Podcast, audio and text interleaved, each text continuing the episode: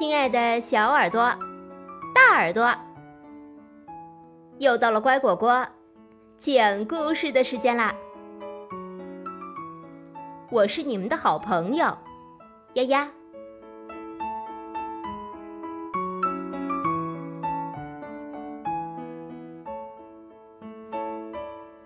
乐乐游中国画。竹篮里的花园。乐乐从植物园回来，迫不及待的去找小黑。小黑，我今天看到了好多有趣的植物，真可惜不能带你一起去。没关系，中国画的世界里也有各种各样的植物，我们去看看吧。小黑摇摇尾巴，将乐乐接进了画中。这次我们坐船去玩怎么样？小黑提议。不远处有一条小船，可是小船没有桨，怎么办？那边有一片竹林，我们去砍一棵竹子。做成竹篙来撑船吧。乐乐出了个主意。竹子的韧劲儿太大了，乐乐和小黑累得满头大汗，却一根也没能弄断。是谁在砍我的竹子呀？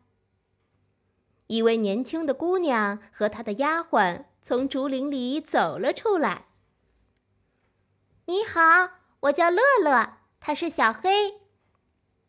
乐乐有礼貌地说：“我们不知道这片竹林是有主人的，对不起。”你好，姑娘微微一笑：“我叫阿竹。我们想要一根竹子做成竹篙，好在小溪里撑船玩。你可以帮我们吗？”乐乐问：“阿竹点点头说：‘当然可以。不过，我也想请你们帮一个忙。只要我们能做到，一定帮忙。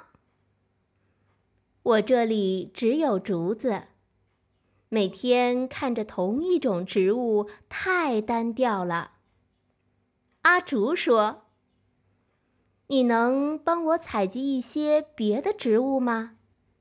一片叶、一朵花、一颗果都行，我自有办法将它们种活。采到的植物放在这里就好。说着，他递给乐乐一个竹篮。乐乐挎着竹篮和小黑一起出发了。不久，他们发现了一片山涧。山涧旁长着一棵老松树。老松树，你好，你能给我一棵松枝吗？小朋友，你好，你为什么想要一根松枝呢？我想把它送给阿竹，他那里只有竹子，怪没意思的。哦，那我给你一根松枝吧。不过，人们常说，松、竹、梅是岁寒三友，在寒冷的冬天里。如果能有竹和梅两位朋友陪在身边，那该多好啊！老松树感叹道。乐乐想了想，从竹篮上抽出一根竹条，送给老松树，说：“你先收下这个吧，等我找到梅花，你再给我一根松枝，好吗？”乐乐和小黑继续往前走。不久，他们看到一个水池，水池边有一株梅花。奇怪的是，池水和梅花都是淡淡的墨色。梅树你好，你能给我一支梅花吗？小朋友你好，你为什么想要一支梅花呢？我想把它送给老松树，他听说松、竹、梅是岁寒三友，想让竹和梅两位朋友陪陪他。哦，那我给你一支梅花吧。不过，我只在冬天开放。真想看一看夏天的花朵啊！你能帮我找到一朵荷花吗？梅花请求道。乐乐从竹篮上抽出一根竹条，送给梅树，说：“你先收下这个吧，等我找到荷花，你再给我一支梅花，好吗？”乐乐和小黑继续往前走。不久，他们找到了荷花，有一只水鸟守在荷花旁。水鸟你好，你能给我一朵荷花吗？小朋友你好，你为什么想要一朵荷花呢？我想把它送给梅树。它在冬天开放，想看一看夏天的花朵。哦，那我给你一朵荷花吧。不过，你能帮我找到一串葡萄吗？我吃腻了清苦的莲子，真想吃一顿香甜的葡萄啊！水鸟咂了咂嘴。乐乐从竹篮上抽出一根竹条，送给水鸟，说：“你先收下这个吧，等我找到葡萄，你再给我一朵荷花，好吗？”乐乐和小黑继续往前走，他们来到了一片葡萄架下。葡萄藤，你好。你能给我一串葡萄吗，小朋友？你好，你为什么想要一串葡萄呢？我想把它送给水鸟，他吃腻了清苦的莲子，想尝尝香甜的葡萄。哦，那我给你两串葡萄吧，水鸟一串。你一串。不过，你能给我一根竹条，用来加固我的支架吗？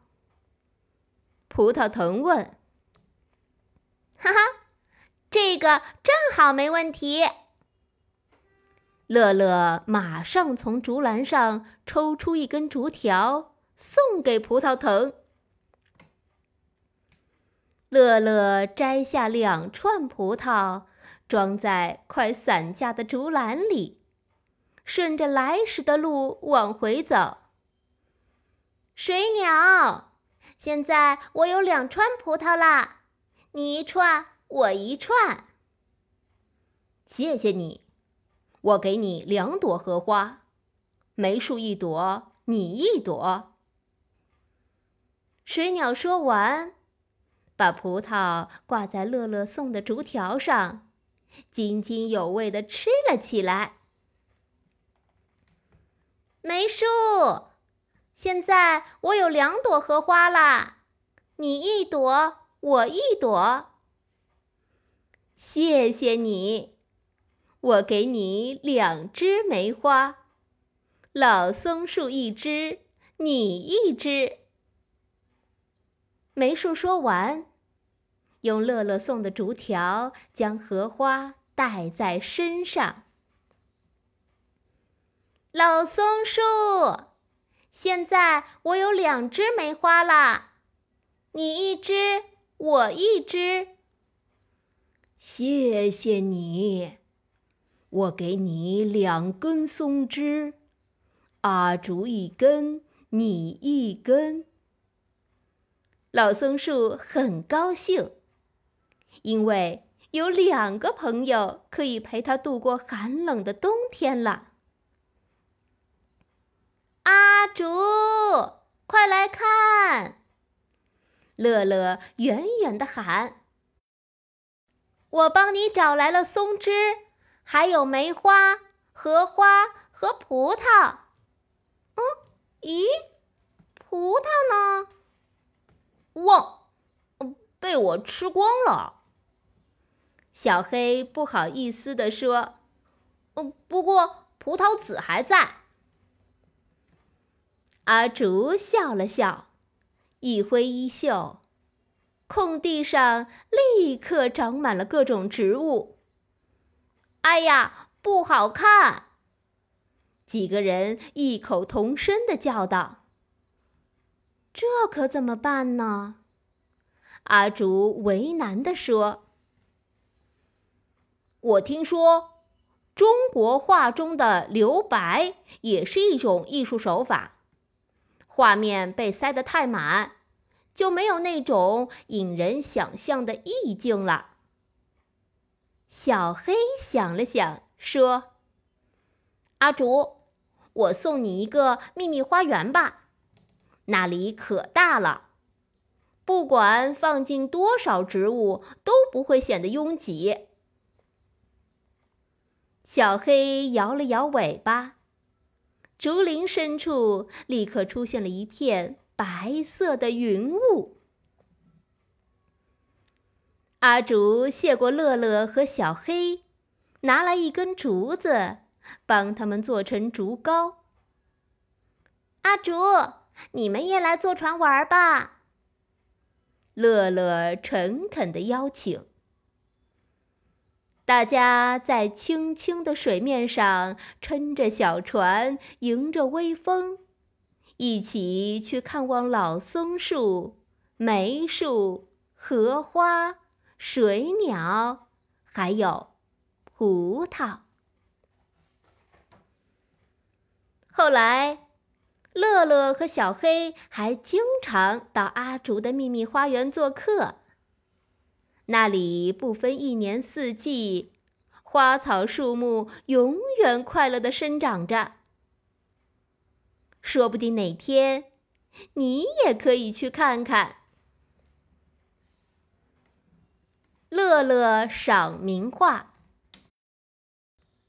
在元、明，以至清代。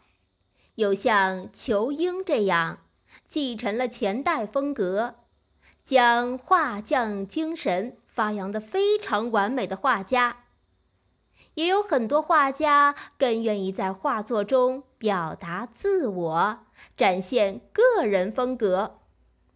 徐渭，也就是徐文长和朱耷，八大山人的画作。就是这种个性十足的作品。如果大家有兴趣，也可以通过画册或互联网去看一看郑燮，也就是郑板桥、金农的画作。你知道吗？仇英与沈周、唐寅，也就是唐伯虎。文征明，并称为明四家。倪瓒是元代文人山水画家中的代表，被誉为元代四大家之一。他简约舒淡的风格，对后世董其昌、石涛等巨匠影响极大。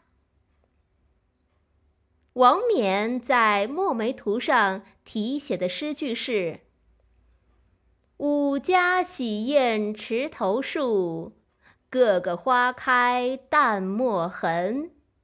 不要人夸好颜色，只留清气满乾坤。”徐渭在《墨葡萄图》上题写的诗句是。半身落魄已成翁，独立书斋萧晚风。笔底明珠无处卖，闲抛闲掷野藤中。你明白这里的比喻意味吗？今天的故事就讲到这儿，感谢收听。更多故事请订阅或收藏“乖果果讲故事”。再见喽。